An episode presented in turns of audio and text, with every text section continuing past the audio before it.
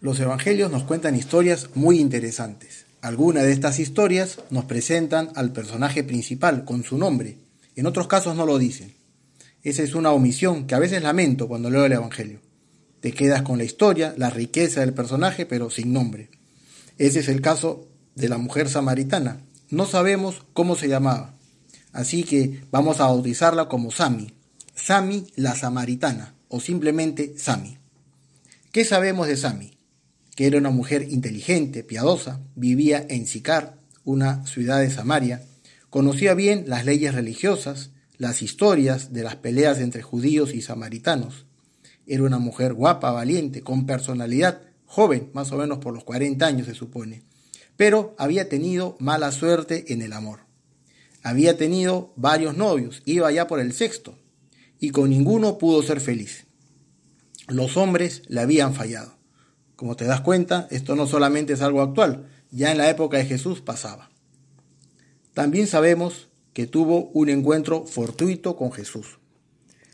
Es interesante ese detalle, porque ella no busca al Señor, no es como otros personajes que buscan un milagro, que siguen al Señor porque han escuchado sus enseñanzas. En el caso de ella fue algo fortuito. Fue a buscar agua al pozo de Jacob y se encontró con un hombre cansado y sentado en el suelo. No sabía que era Jesús. Y comienzan a conversar. El Señor le pide que le invite un poco de agua. Jesús está sediento y cansado. Esta imagen de Jesús sediento y cansado nos ayuda, creo, también a reconocer que Él, el Señor, nos comprende cuando estamos igual.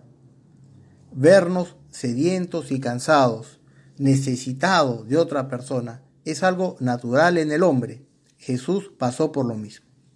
Pero volvamos a Sami. Ella tenía, como te decía, una personalidad fuerte y valiente. Y a Jesús se niega a darle de beber. Más bien le dice que siendo él judío y ella samaritana, no deberían hablar. Pero el Señor le contesta, si conocieras el don de Dios y quién te está pidiendo, sería al revés. Tú estarías rogándome que te dé de beber, porque el agua que yo ofrezco se convierte dentro de uno en manantial de agua viva, que brota hasta la vida eterna, de tal manera que ya nunca más tendrás sed. Sami reacciona bien, con humildad le pide que le dé esa agua, para que nunca más tenga que caminar para sacarla del pozo. Estamos hablando de la época de Jesús, es un ejemplo quizá un poquito complicado. Nosotros tenemos el agua eh, que recibimos de manera normal, muy, muy natural, pero quizá un ejemplo actual sería, imagínate, imagínate que Dios te ofrece un celular que no necesita recargarse, que tiene una batería inacabable, con un plan de internet ilimitado, con tecnología 5C, 5G. Sería alucinante, ¿no? Sin recarga, con cobertura a nivel mundial, no hay rincón del planeta que no pierda, donde no pierda señal, con una velocidad inmediata, con todas las aplicaciones. Claro, imagínate, alguien te ofrece eso, quisieras tener ese celular. Bueno, más o menos es lo mismo. Lo mismo que quiso Sami. Recibir de Jesús esa agua que le quitaría toda sed para siempre y que no se acaba. Un manantial dentro de ti. Esa agua, ese manantial, ¿a quién representa? ¿Qué virtud representa? ¿Qué es lo que Jesús le está ofreciendo a Sami realmente? Le está ofreciendo la esperanza una virtud muy actual, la esperanza de alcanzar toda meta, de que todo sueño se puede cumplir, de ser feliz sin ningún condicionamiento, la esperanza de poder superar cualquier dificultad en la vida. Las palabras del Señor son elocuentes. Si bebes de mi agua, nunca más tendrás sed.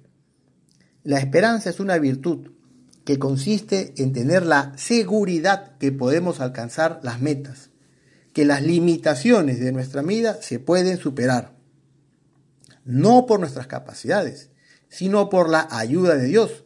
Siguiendo el ejemplo de Sami, es Jesús quien ofrece el manantial de agua. Creo que es buen momento ahora que estamos haciendo un rato de oración para pedirle al Señor esa esperanza. ¿Cómo se nota la esperanza? Se nota si tienes optimismo, si no te desanimas cuando alguna vez fracasas, cuando no bajas los brazos, cuando la vida se pone cuesta arriba. Esperar, esperar el momento, saber esperar tu momento, esa es la esperanza, saber que llegará tu momento, como le llegó a Sami, de casualidad, cuando fue a buscar agua al pozo. Vamos a pedirle al Señor, a decirle al Señor, Señor, espero en ti, confío en ti. Tienes a Jesús delante de ti, que te dice, te ofrezco un manantial de agua que brota hasta la vida eterna, porque la esperanza que nos ofrece Dios no es sólo para conseguir metas terrenas, llega hasta el cielo. Esa es la gran espera.